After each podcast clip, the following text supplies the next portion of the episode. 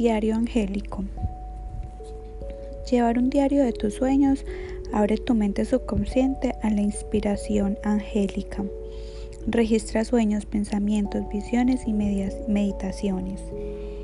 Este era el diario que les comenté que me gustaría que cada una eligiera un cuaderno, una, una libretica y la, la podemos decorar eh, bueno a nuestro mejor estilo para que sea como como les había comentado anteriormente nuestro diario de vida. Entonces qué podemos plasmar allí todo. Todo todo nuestro recorrido por el mundo angélico todas nuestras experiencias todas nuestras Mm, vivencias en, la presencia angélica. Eh, esto tiene un poder que, ya lo habíamos comentado en estos días, como cuando plasmamos en un corcho nuestras imágenes de viajes, sueños, ideales. Bueno, este diario es prácticamente lo mismo, solo que con esta fuerza y además de que podemos plasmar muchas variedades en este, en este cuaderno. Entonces, esto puede convertirse en una fuerza tangible que atraiga toda, toda, toda, toda la mayor energía angélica a nuestra vida. Eh, podemos escribir poemas, dichos amorosos o inspirados, guardar imágenes de ángeles, seres queridos o personas que nos inspiren. Eh, también podemos usarlos para registrar, como había dicho, nuestros sueños, pensamientos o visiones y meditaciones. Estas vivencias que tenemos en medio de la meditación podemos también plasmarla en nuestro cuaderno.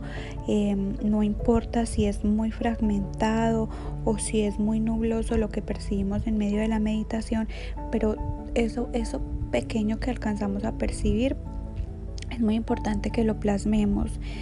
Eh, uno, bueno, les voy a mencionar cuatro pasos eh, que nos ayudarán como a integrar estas impresiones en nuestro cuaderno.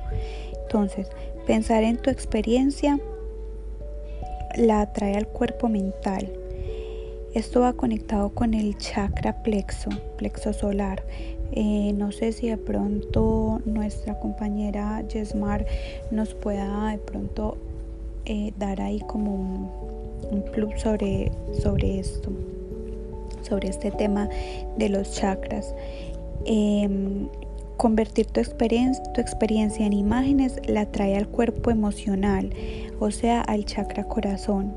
Yo igual les voy a mandar una imagen donde podemos ubicar los chakras en, el cuerpo y así cuando hagamos la práctica ya podamos saber dónde enfoco la energía del chakra corazón o el chakra corona o así. Bueno, 3. Hablar sobre tu experiencia con otra persona la fija en el cuerpo físico a través del chakra garganta. Esta es súper común y creo que todas la hemos percibido cuando compartimos nuestra, nuestra experiencia con otra persona. Yo por lo menos suelo, suelo aconsejar o, o darle como energía positiva o, o alentar a alguien desde mi experiencia desde lo que yo viví, entonces yo trato como de, de ponerme de ejemplo para esta persona. Eh, cuarto, anotar tus experiencias para poder referirte a ellas posteriormente. Esto incluye también dibujar imágenes y esto se fija en el chakra, chakra sacro.